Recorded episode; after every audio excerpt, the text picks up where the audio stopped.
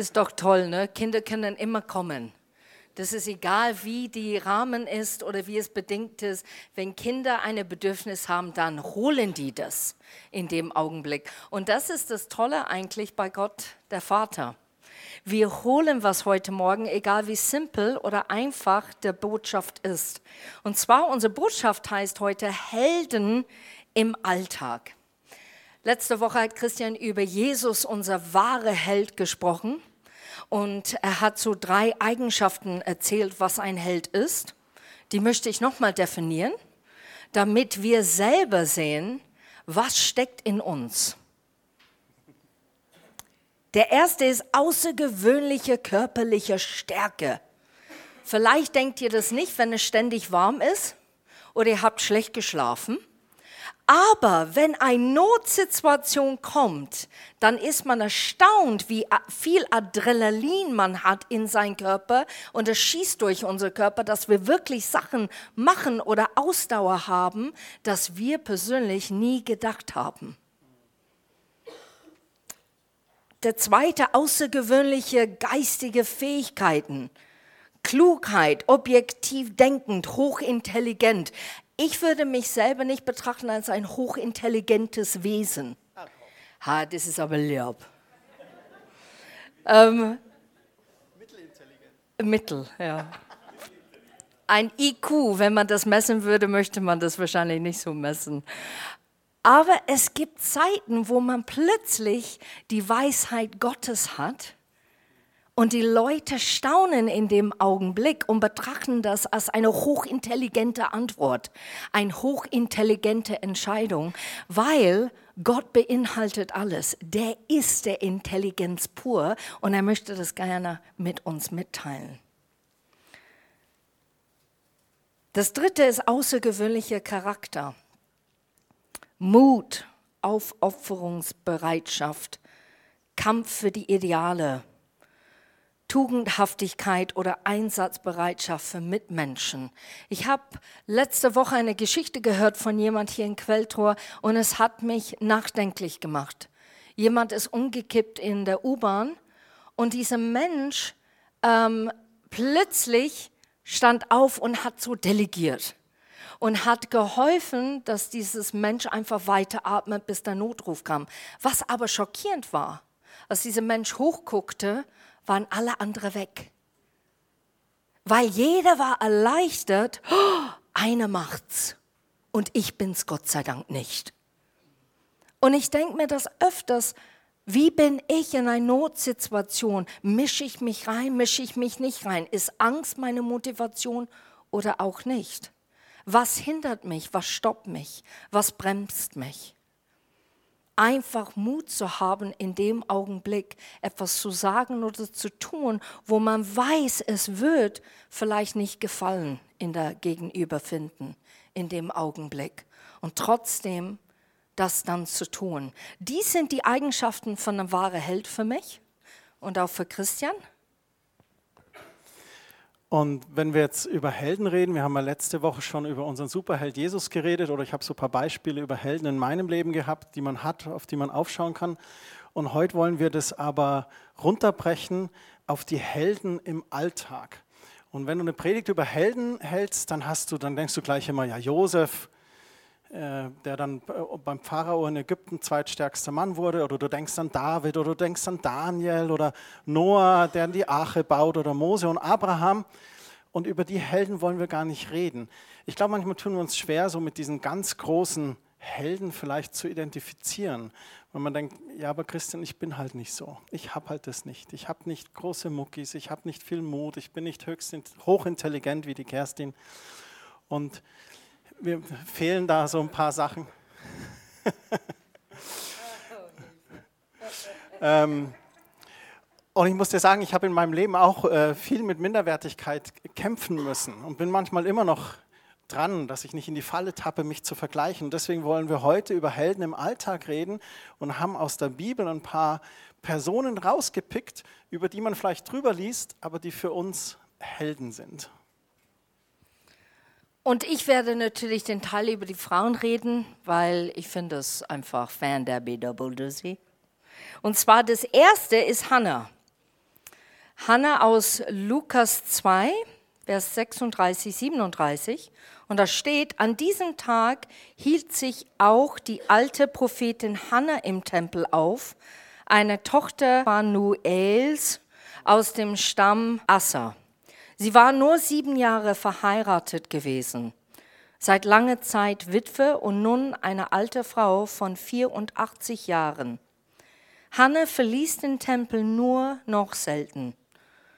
Um Gott zu dienen, betete und fastete sie Tag und Nacht. Als ich das las, habe ich gedacht, absolut bewundernswert. Sie hat entschlossen, nach sieben Jahren ihre Ehe und allein als Witwe Gott ihre Herz zu widmen, ihre Zeit zu widmen. Und das war für mich heldenhaft, Gott zu suchen und zu beten für andere Leute. Und manchmal übersehen wir das, weil man das nicht so sieht. Wenn jemand sagt, oh, ich habe gebetet, das macht nur etwas mit uns, wenn plötzlich eine Bestätigung stattfindet oder man merkt, oh, ich spüre, ich bin nicht allein. Aber was sind die Zeiten, wenn man zu Hause ist und wenn man Gott sucht? Wenn man einfach betet für andere Leute und dass man nicht immer wieder erzählt, ah, ich habe für dich gebetet diese Woche.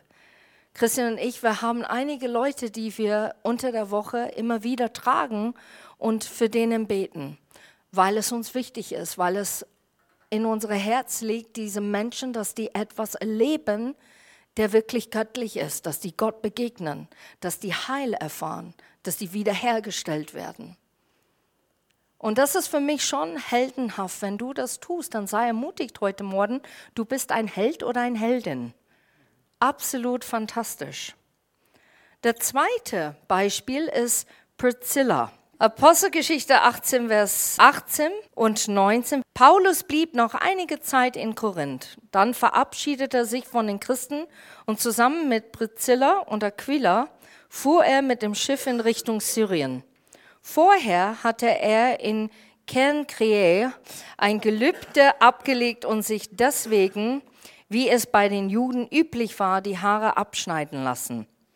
Nach ihrer Ankunft in Ephesus blieben Priscilla und Aquila in der Stadt und während Paulus in der Synagoge ging, dort sprach er mit den Juden. Jetzt geht es aber weiter in Vers 26. Ich möchte das einfach darstellen, wo Priscilla und Aquila waren. Die waren ein Ehepaar, die sind mit Paulus hingegangen und die haben da einfach gedient. Und jetzt kommt's in Vers 26, dieser Apollos begann unerschrocken in der Synagoge zu predigen. Unter seinen Zuhörern waren auch Priscilla und Aquila.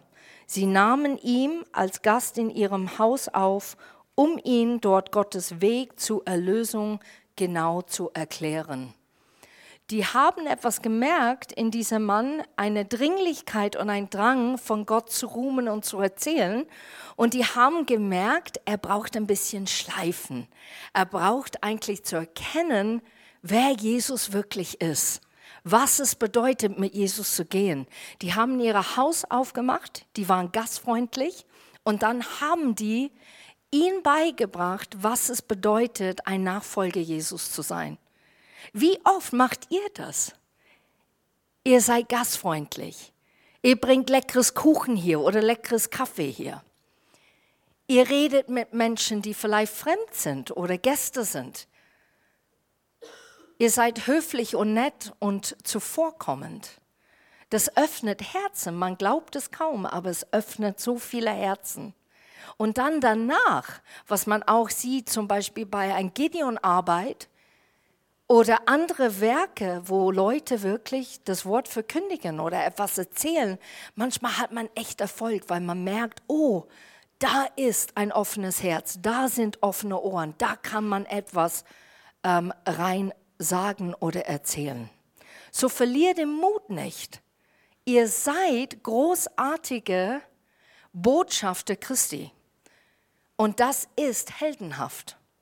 Ihr seid ein Licht in dieser Welt, der sichtbar ist, obwohl es vielleicht nicht immer erzählt wird oder gesagt wird.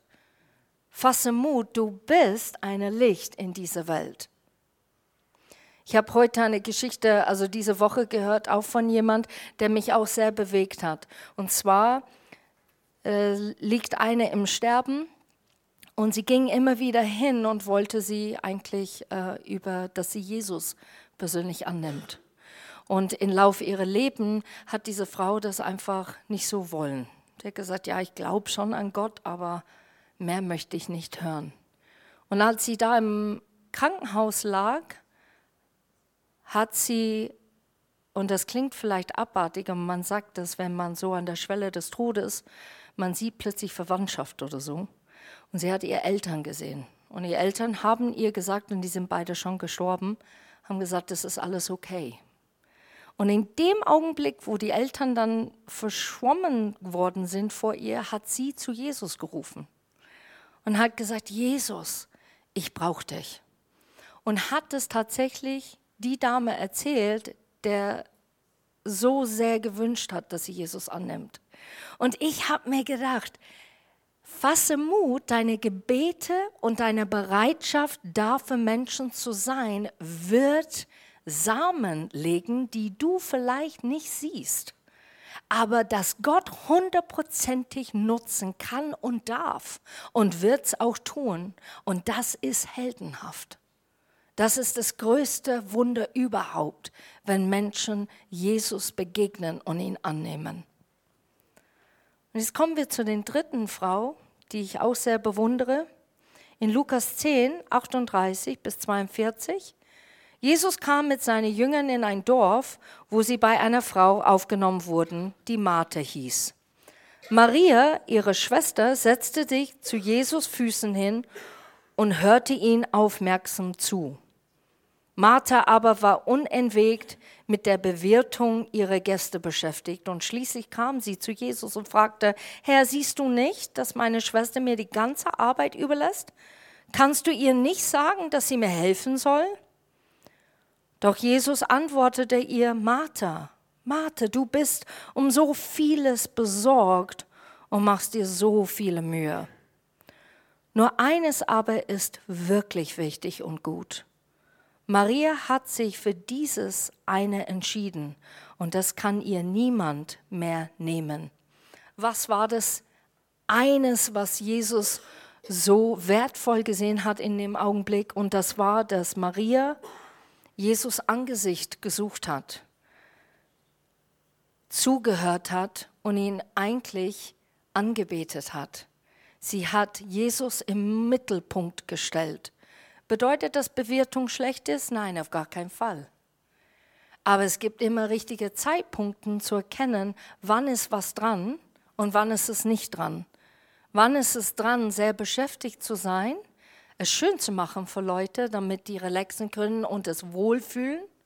Aber wann ist es dran, vor Jesus einfach zu beugen, sein Angesicht anzuschauen, in ihn zuzuhören und ihn anzubeten? Wisst ihr, dass ihr das heute Morgen gemacht habt? Im Lobpreis und in Anbetung. Ihr habt Gottes Angesicht gesucht, ihr habt ihn angebetet. Wir können das nicht vorstellen, was für eine Freude das ausbricht bei Gott, wenn wir das machen. Wenn man das filmen könnte oder wenn man das in der Bibel so sehen könnte, steht in Offenbarung, dass Gott unsere Gebete in goldenen Schalen hochhebt zu ihm. Und das fand ich so großartig. Und Lobpreis ist auch gesungene Gebete.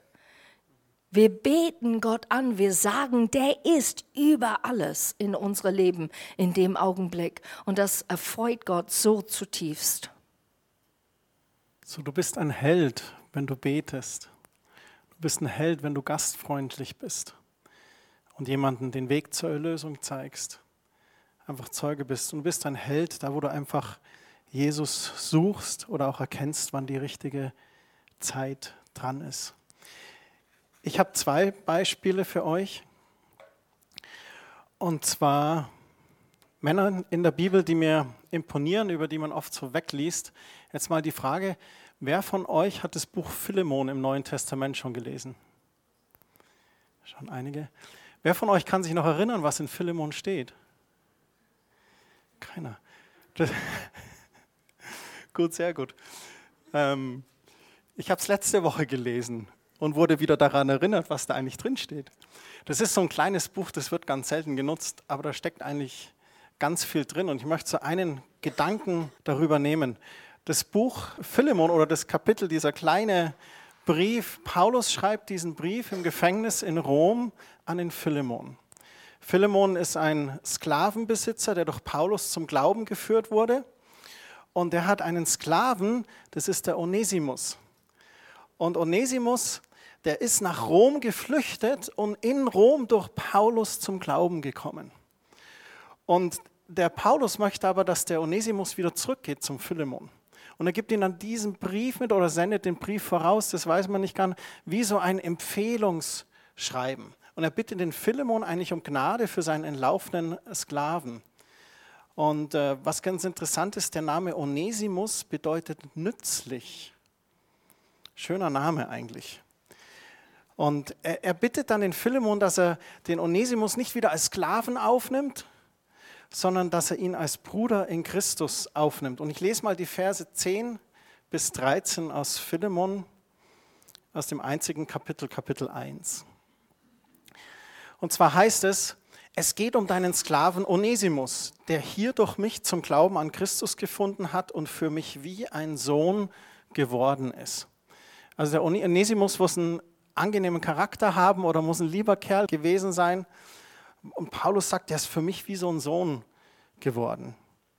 Und dann schreibt er so möglich, dass er früher seinem Namen keine Ehre gemacht hat und für dich nicht besonders nützlich war.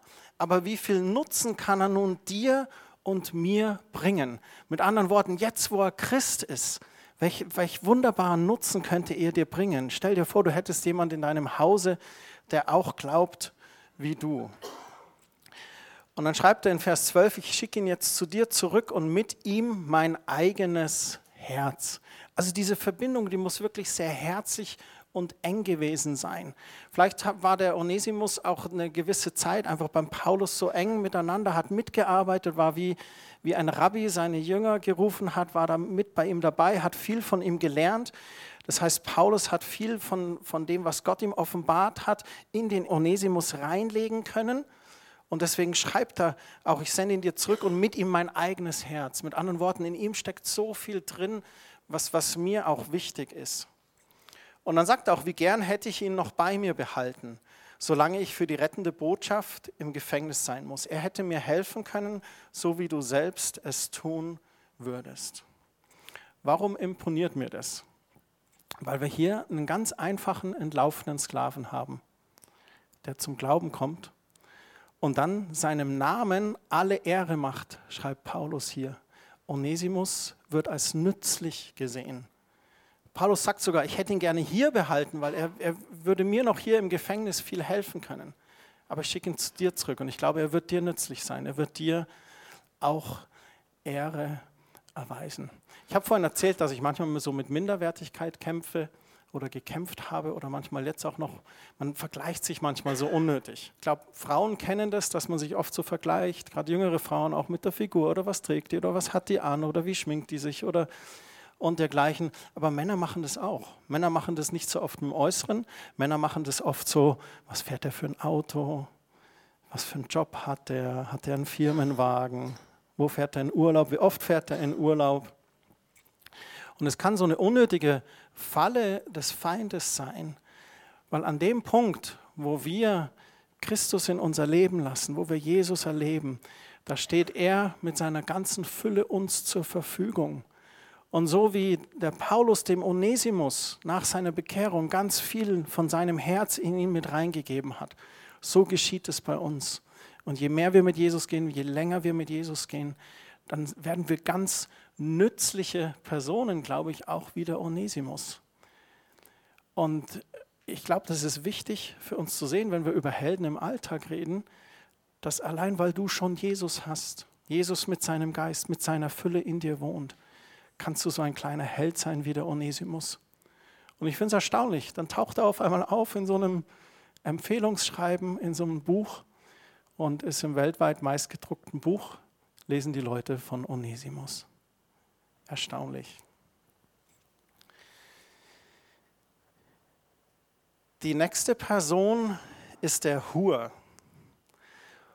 Aaron und Hur waren zwei Weggefährten von Mose. Und ich möchte nur einen Vers vorlesen aus dem Buch Exodus, aus dem zweiten Buch Mose, aus dem Kapitel 17, Vers 12. Das Buch Exodus handelt darüber, wo das Volk Israel auszieht aus Ägypten. Und sie sind viel unterwegs in der Wüste, 40 Jahre lang. Und es gibt immer mal wieder äh, Kämpfe und Kriege. Und hier ist eine Situation, wo das Volk kurz bevor es ins gelobte Land dort geführt wird, von den Amalekitern angegriffen wird. Das Volk Amalek greift sie an. Und da hat Mose den Eindruck, dass er hochgehen soll auf eine Anhöhe und den Stab heben soll. Und solange er den Stab hochhebt, solange hat sein Volk den Sieg. Und als die Arme schwer werden und der Stab sinkt runter, da triumphiert Amalek eben. Und im Vers 12 heißt es, mit der Zeit da wurden Mose die Arme schwer und da holten Aaron und Hur einen großen Stein, auf den er sich setzen konnte. Sie selbst stellten sich links und rechts neben ihn und stützten seine Arme, bis die Sonne unterging. Was für ein ulkiges Bild. Mose hatte diesen Eindruck, dort auf den Berg zu steigen, seinen Stab zu halten. Und wenn die Israeliten siegten, dann war das, wenn Mose die Hände emporhielt. Aber wenn er sie sinken ließ, dann siegte das Volk von Amalek. Wir hören nachher noch von Aaron, aber wir hören nicht mehr viel über Hur. Aber Aaron und Hur waren da in dem Moment und haben die Arme gestützt. Sie spielen da eine ganz entscheidende Rolle in Israels Geschichte. Israel geht siegreich hervor. Die Amalekiter werden besiegt. Man könnte sagen, weil Aaron und Hur ihm die Arme gestützt haben. Natürlich auch, weil sie fleißig und eifrig gekämpft haben. Mir zeigt diese Stelle, wie wichtig oft unbekannte Helden sind und dass Unterstützer eine wichtige, wenn auch oft übersehene Rolle spielen. Oft sind so die Leiter, die im Geschichtsbuch erwähnt oder in den sozialen Medien gelobt werden oder die man so sieht. Aber ich bin vollkommen überzeugt davon, Gott übersieht die stillen, treuen Zeugen nicht, die auf andere Weise dienen. Er sieht die Frau, die täglich für Familie und Freunde betet. Ich glaube, er sieht den Mann, der jeden Sonntag nach dem Gottesdienst den Flur aufräumt. Er sieht den Nachbarn, der für andere ein freundliches Wort hat. Das sind so diese, diese stillen Unterstützer. Und gerade heute am Muttertag. Mutter zu sein ist so ein Managementposten. Wenn du eine Liste machen müsstest, was Mütter alles äh, tun, von Erzieherin bis Kinderpsychologe, bis, bis Köchin, bis äh, Reinigungsfachkraft, bis ähm, also alles Mögliche, was sie tun.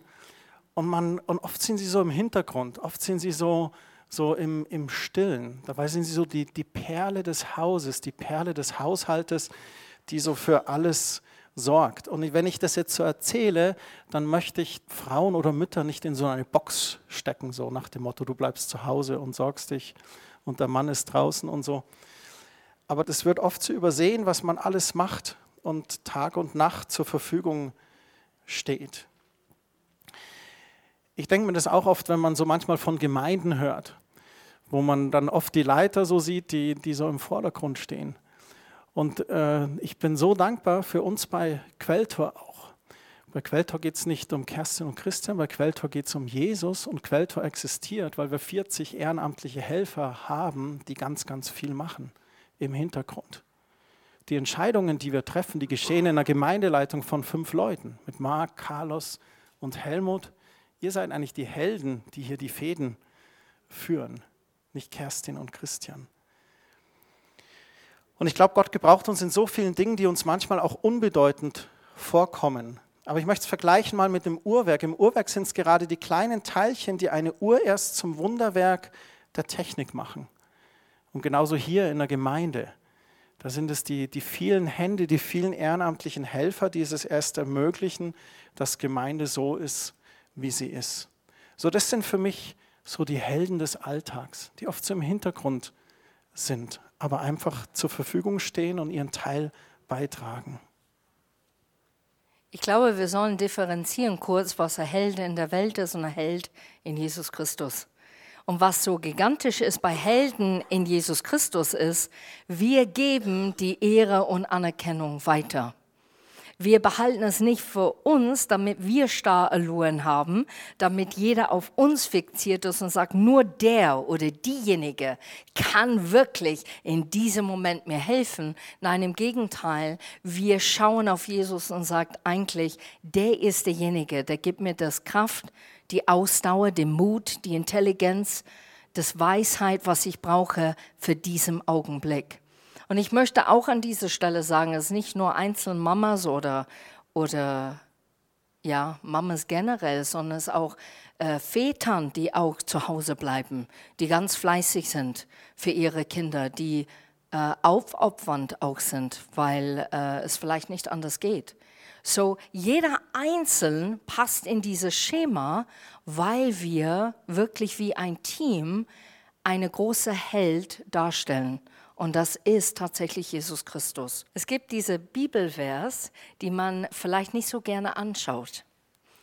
Äh, und zwar hieß, heißt es, ehre deinen Vater und deinen Mutter. Und sehr oft, wo ich das gelesen habe, habe ich da gestoppt und habe gesagt, ja, aber du weißt jetzt gerade nicht, wie die mich verletzt haben. Du weißt jetzt gerade nicht, wie die so ticken. Du weißt jetzt gerade nicht. Und dann habe ich mir gedacht, nee, Moment, er weiß es eigentlich alles. Er sieht das schon. So warum sagt Gott das? Ehre deinen Vater und deine Mutter. Bedeutet, dass man die Gehirn rauslässt vor der Haustür? Dass man alles zulässt, was mit einem passiert? Nein, das nicht. Aber es bedeutet nur nicht dieser Respekt, der andere gegenüber zu zeigen und zu erkennen, du bist wichtig, egal ob ich derselbe Meinung bin oder ob ich da mitgehen kann, wie du jetzt gerade lebst. So ehre deine Vater und deine Mutter, damit du lange lebst in dem Land, das der Herr, dein Gott, dir gibt. Das ist eine Verheißung damit, eine Versprechung. Dies ist ein Gebot Gottes mit einer tiefen Versprechung, die wir daran halten sollen, damit wir eine Auswirkung erleben dadurch. Das Interessante ist, es tritt im Alten und im Neuen Testament auf. Es gehört zu den zehn Geboten im Alten Testament. Aber auch im Epheserbrief wird es dann nochmal von Paulus zitiert. Ganz kurz was zu dem Ursprung von Muttertag, kurze Klammer aufmachen. Der entstand eigentlich in der englischen und US-amerikanischen Frauenbewegung. Es gab eine Anne Maria Reeves Jarvis, die gründete 1865 eine Mütterbewegung und die hieß Mother's Friendships Day. Und es war eine total tolle Sache, weil eigentlich war ihr ihr Ding, dass sie wollte an einem Tag im Jahr ein Treffen haben, wo Mütter sich zu aktuellen Fragen austauschen könnten. Also es war so Royal Rangers für Mütter. Ähm, ohne Feuer und Messer und Beil und einfach sich zu treffen. 1865 war das. Hat sich dann so ein bisschen weiterentwickelt in den 20er Jahren. Da hat der Verband deutscher Blumengeschäftsinhaber das in Deutschland forciert. Und man hat in den 20 Jahren ordentlich Werbung gemacht. Ich habe interessante Erfahrungen gemacht mit dem Thema, auch im Gemeindekontext. Ich kenne Frauen, die es hassen, am Muttertag in die Gemeinde zu gehen, weil sie sagen, oh, das ist überbewertet nur an diesem einen Tag. Was soll denn das? Oder die, denen es verwehrt war, Mutter zu werden die so viele Abgänge oder Fehlgeburten hatten oder die nie einfach den Partner gefunden haben, wo es zur Familiengründung gepasst hat. Und das ist, glaube ich, herausfordernd das darf man an so einem Tag auch nicht vergessen. Ähm Jetzt wieder die Klammer zuzumachen und zurück zu dem Gebot und der Verheißung. Ich glaube, der Punkt ist der, das Gebot und seine Verheißung, die sind nicht so auf einen Tag im Jahr beschränkt. Ich glaube, das gilt 365 Tage im Jahr. Und ich glaube, deswegen ist es wichtig, dass wir generell unsere Väter und Mütter ehren. Und ich glaube auch, dass wir hier über geistliche Mütter und Väter sprechen können. dass wir hier auch über Lehrmeister in Handwerksberufen sprechen könnten oder über Vorgesetzte in Betrieben, die wie Ziehväter und Ziehmütter eigentlich sind. Ich glaube, es ist überhaupt wichtig, ähm, Leiter und ähm, Väter und Mütter oder auch das Alter zu ehren, zu respektieren. Und hier sagt Gott ganz deutlich, ehre deinen Vater und deine Mutter, damit es dir gut geht und du lange lebst auf Erden. Was für eine wunderbare Verheißung. Jemand zu ehren oder zu respektieren bedeutet nicht unbedingt mit ihm immer einer Meinung zu sein, aber ihn zu ehren und zu respektieren.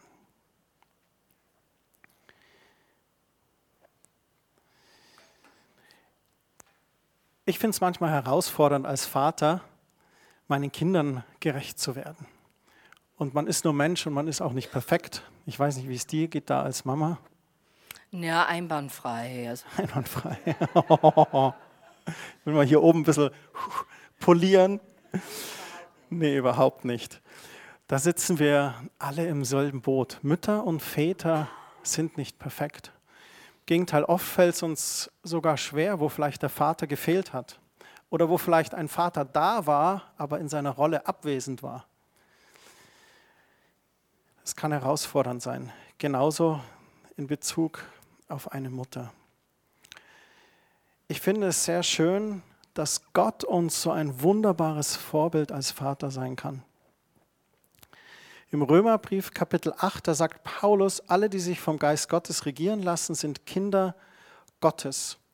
Und dieser Geist, den wir empfangen haben, der führt uns nicht in Sklaverei, in der wir Angst haben müssen. Er macht uns vielmehr zu Gottes Kindern und wir können zu ihm kommen und zu ihm sagen, aber lieber Vater. Dieses aber ist das Kosewort für Papi oder Papsi oder was immer man sagen möchte. Also eine ganz ganz zärtliches Wort, ein Kosewort, ein Zuneigungswort. Wir haben diesen freien Zugang zum Vater und wir dürfen ihn als Vater kennenlernen, das Vaterherz Gottes kennenlernen. Und da, wo wir da, wo das eigene Vorbild vielleicht gefehlt hat oder nicht perfekt war, da ist er das perfekte Vorbild. Er ist der liebende Vater. Es gibt zwei Stellen in der Bibel, die ihn sogar ein bisschen assoziieren in Bezug auf eine Mama. In Jesaja 66, Vers 13 da spricht Gott, ich will euch trösten wie eine Mutter ihr Kind. Trösten wie eine Mutter ihr Kind. Und weil er uns in diesem allen ein Vorbild ist, können wir auch seinem Vorbild folgen. Er gibt uns die Kraft, Vater und Mutter zu sein. Das heißt, da, wo uns vielleicht Liebe gefehlt hat, da können wir von ihm Liebe erfahren und dadurch lernen, Vater und Mutter zu sein oder guter Lehrmeister oder guter Vorgesetzter oder geistliche Mutter und Vater. Da, wo Geborgenheit gefehlt hat, können wir das von ihm erfahren. Wo vielleicht Halt gefehlt hat, kann Gott uns diesen Halt, dieses Fundament geben. Da, wo uns vielleicht Schutz gefehlt hat und wir Missbrauch erfahren haben, da können wir den Missbrauch zu Gott bringen. Er kann uns helfen, in diesen Heilungsprozess reinzugehen. Und er gibt uns wieder neuen Schutz. Er kann uns da ein super Vorbild sein. Da, wo es mir manchmal fehlt oder wo ich es verbockt habe als Vater, da gehe ich auch ganz ehrlich zu Gott und sage, Gott, ich bitte dich um Vergebung. Das habe ich jetzt falsch gemacht. Ich war, bin schon öfters zu meinen Töchtern gegangen und habe gesagt, Entschuldigung, das war ein Fehler, das war falsch. Und ich kann zu ihm jederzeit wenden und sagen, bitte hilf mir, der Vater zu sein, der du willst, dass ich sein möchte. Warum sprechen wir über Mutter und Vater? Wir haben gesagt, wir tun das nicht, wir sprechen über Helden heute.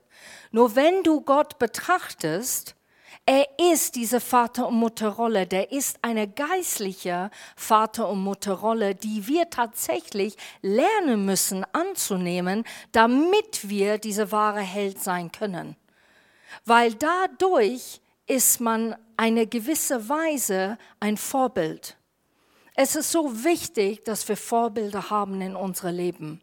Ich kenne jetzt eine Generation, die läuft einfach davon, gegen dieses Konzept ein Vorbild zu haben. Man nimmt Extrakte, Stücke von irgendwas und puzzelt es zusammen und sagt, das passt mir, so folge ich das nach. Aber eigentlich, was Gott uns zuruft und auch vertraut oder anvertraut, ist, dass wir wirklich ein Beispiel sein können in unsere Schwächen und auch in unsere Stärken. Wir können Dinge zugeben und voneinander lernen. Wir können ein Vorbild sein für jemand in einem Augenblick, jahrelang, nur für eine Woche oder nur für einen Tag. Wir dürfen diese heldenhaft sein annehmen. Und wir möchten euch heute Morgen ermutigen, nimm es an, zieh es an. Ich finde es immer so lustig, man wird dargestellt als Held, ne? die haben immer Kostüme. Wir brauchen diese Kostüme nicht, weil Jesus in uns ist. Größer ist derjenige, der in uns ist, als derjenige, der in der Welt ist. Was für eine Größe. Was für ein Spiegel, was für eine Wegweise für so viele, wenn wir es zulassen. So, ich möchte euch ermutigen, sag ja zu Heldentum. Egal in welchem Bereich in eurem Leben. Wenn du dich noch nie gesehen hast als geistliche Mutter und du bist in einer Arbeitsstelle und vielleicht kümmerst du dich nur um eine besondere Kollege oder Kollegin, indem du immer Tee bringst oder Kaffee bringst, dann ist das eine mütterliche Geste, eine fürsorgliche Geste. Dann sei ermutigt, du bist in dem Augenblick, zeigst du tatsächlich Gottes Liebe, Gottes Gnade. Die Botschaft heute Morgen ist so einfach, dass man sie verpassen könnte. Es gibt manche Predigten, die sind tiefgehend theologisch. Heute Morgen haben wir eine ganz einfache Wahrheit, die wir illustrieren wollen.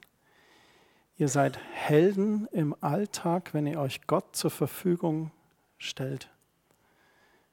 Zu beten, gastfreundlich zu sein, über Jesus zu erzählen.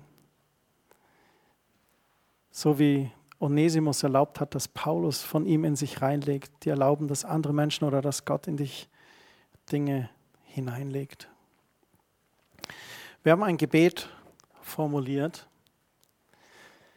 Das heißt, danke lieber Vater, dass du mich geschaffen und einzigartig begabt hast. Das betrifft jeden von uns heute Morgen hier. Wir sind Schöpfung Gottes, ein Wunderwerk. Und er hat jeden von uns einzigartig begabt. Nicht eigenartig, sondern einzigartig. Und dann dieses Gebet, hilf mir dir, Vater und anderen treu zu dienen und mich über die Gelegenheiten zu freuen, die du mir gibst, um für andere ein Held im Alltag zu sein. Wir möchten das Gebet kurz stehen lassen und eine Zeit der Stille geben. Wir möchten, dass ihr kurz reflektiert. Und wir würden uns wünschen, dass jeder von euch an den Punkt kommt, dieses Gebet zu Gott heute Morgen zu beten.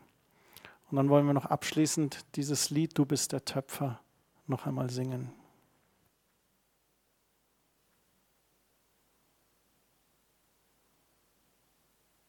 Herr Jesus, wir danken dir dafür, dass du uns so wunderbar und einzigartig geschaffen hast.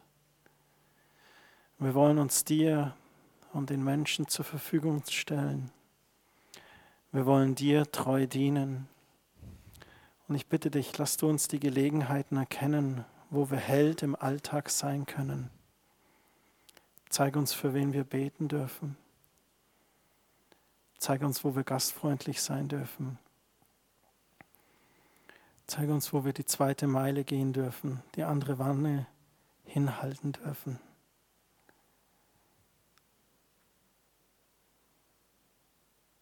Amen. Amen. Und Jesus, ich bete auch für deinen Segen für uns heute noch. Ich danke dir für den wunderschönen Tag. Ich bitte dich, dass du uns begleitest, dass du deinen Engel Befehl gibst, uns zu beschützen. Danke, dass dein Heiliger Geist uns führt und leitet. Amen.